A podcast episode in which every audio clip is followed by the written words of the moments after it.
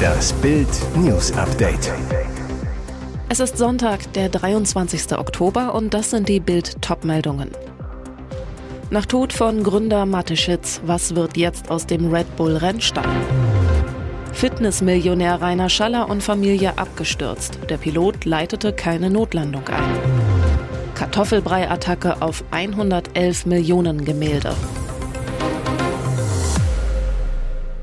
Nach dem Tod von Gründer Mateschitz, was wird aus dem Weltmeisterteam? Wie wichtig Dietrich Mateschitz für die Formel 1 und sein Red Bull-Team war, zeigen die Worte, die Max Verstappen über den Österreicher wählte. Der Weltmeister. Er hat hier so viel aufgebaut und mir viel bedeutet. Ohne ihn wäre ich nicht hier und hätte nicht den Erfolg feiern können. Am Samstag wurde kurz vor dem Qualifying zum großen Preis der USA in Austin bekannt, dass Mateschitz im Alter von 78 Jahren verstorben ist. Anschließend herrschte eine bleierne Stille rund um die Garage des Brauserrennstalls. Ob er in den vergangenen Monaten überhaupt noch in das Tagesgeschäft beim Rennstall eingebunden war, ist fraglich. Die beiden Rennställe Red Bull Racing und Alpha Tauri gehörten Mateschitz nicht selbst, sondern dem Konzern Red Bull – hier soll Sohn Mark, 29, in die großen Fußstapfen seines Vaters treten. Über ihn ist wenig bekannt. Fakt ist, aus der Geldverbrennungsmaschine Formel 1 ist ein lukratives Geschäft geworden. Durch den Kostendeckel dürften die Teams nicht mehr unbegrenzt Geld investieren. Das wachsende Interesse am Sport zieht gleichzeitig Sponsoren an, Strecken- und TV-Sender zahlen Rekordsummen. Fitnessmillionär Rainer Schaller und Familie abgestürzt. Der Pilot leitete keine Notlandung ein. In der Nacht auf Samstag stürzte der Privatjet des Fitnessunternehmers und Multimillionärs Rainer Schaller ins Meer. Seither gelten der McFit-Gründer, seine Lebensgefährtin Christiane Sikorski und die Kinder Aaron und Finja als vermisst. Auch der Pilot der Maschine Typ Piaggio 180 und vermutlich Schallers Assistent sind verschollen. Die Maschine stürzte innerhalb von Sekunden aus rund 4000 Metern Höhe ab, zerschellte im Karibischen Meer. Laut der Luftfahrtbehörde Aviation Civile schreiben die internationalen Luftfahrtnormen vor, dass Maschinen ab 5,7 Tonnen eine Blackbox haben. Schallers Flieger wiegt unter 3,5 Tonnen, sodass sie möglicherweise keine hatte. Nach Angaben der Behörde verlief der Flug bis zum Moment des Absturzes die gesamte Strecke über absolut normal und das Flugzeug hatte alle Versicherungen. Bislang wurden die Leiche eines Mannes und eines Jungen geborgen sowie Teile des Flugzeugrumpfs, Sitze, Pakete, eine Einkaufstasche und ein Etui. Kartoffelbrei-Attacke auf ein 111 Millionen Gemälde von Monet für Potsdams Oberbürgermeister Kulturbarbarei. Für zwei Aktivisten der Gruppe Letzte Generation aber offenbar legitimes Mittel, um für mehr Klimaschutz zu protestieren.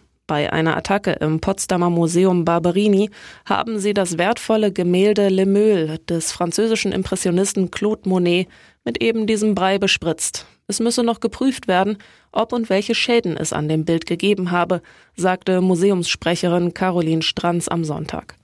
Die beiden Aktivistinnen sollen sich auch am Boden festgeklebt haben. Insgesamt seien vier Personen an der Aktion beteiligt gewesen. Die Protestgruppe veröffentlichte auf Twitter ein Video von der Attacke auf das Gemälde und erklärte, es sei Kartoffelbrei auf das Bild geworfen worden. Das Bild aus der Serie Heuschober hängt in der Dauerausstellung des Museums Barberini aus der Sammlung des Stifters und Multimilliardärs Hasso Plattner. Er ersteigerte es 2019 für die unfassbare Summe von 110,7 Millionen Dollar bei Sotheby's. Die Polizei bestätigte lediglich einen Einsatz im Museum.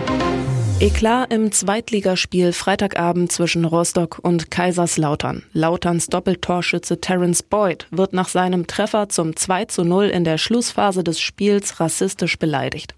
Aus Hansas Ultrablock ruft ein Anhänger, offenbar ein Capo, Vorsänger, Stimmungsmacher, dem Deutsch-Amerikaner über ein Megafon eine Beschimpfung zu. Scheiß kann. Die Entgleisung ist sogar deutlich in der TV-Übertragung von Sky zu hören. Hansa reagierte auf den Rassismusskandal, teilte schriftlich mit, wir bedauern diesen Vorfall und haben uns in einem persönlichen Telefonat bei Terence Boyd und schriftlich beim ersten FC Kaiserslautern entschuldigt. Und weiter, wir möchten deutlich klarstellen, dass wir keine rassistischen Beschimpfungen und Beleidigungen dulden und ein solches Verhalten Konsequenzen haben wird. Der Club befinde sich in der Aufarbeitung und werde mit Fanvertretern in die Aufarbeitung gehen. Floris geheimes Ritual enthüllt. Am Samstag präsentierte Star-Moderator Florian Silbereisen seine ARD-Show Das große Schlagerjubiläum, seine 100. Sendung. 4,74 Millionen Fans schauen im TV zu. Besonderer Gast war diesmal wieder seine Ex-Freundin Helene Fischer mit einem langen Showblock zum Finale. Bild war hinter den Kulissen der Megashow dabei und besuchte Florian backstage. In der Garderobe von Florian Silbereisen ist es ungewohnt still. Und das hat einen Grund, denn Florian liegt friedlich schlummernd mit Schlafmaske über den Augen auf der Couch. Uns verrät er, dass 30 Minuten Powerschlaf sein Ritual vor jeder Sendung ist. Silbereisen zu Bild. Vor jeder Sendung lege ich mich gegen 18.30 Uhr nochmal eine halbe Stunde in meiner Garderobe hin. Ich döse dann etwas, manchmal schlafe ich aber auch richtig ein. Dabei darf eine Schlafmaske nicht fehlen, da es ja meistens noch hell ist. Dieser Kurzschlaf gibt mir einen Energieschub und ich fühle mich danach noch fitter. Dann geht's in die Maske.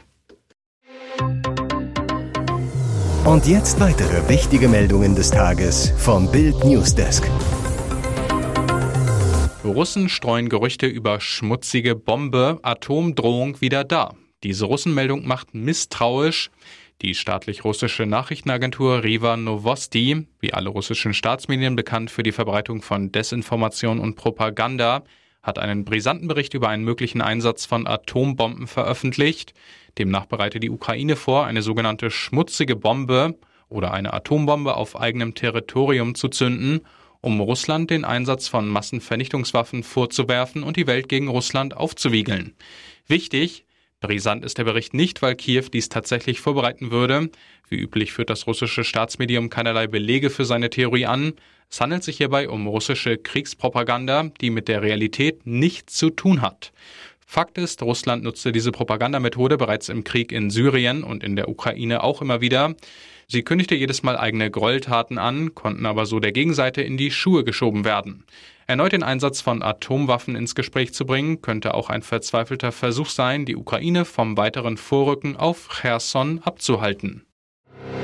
Die vier Gründe für Probleme bei der Postzustellung. Wenn der Postmann gar nicht klingelt und der Briefkasten tagelang leer bleibt, Millionen Deutsche sind derzeit genervt von der Deutschen Post. Da werden Briefe verschlammt, Pakete mit Riesenverspätung geliefert.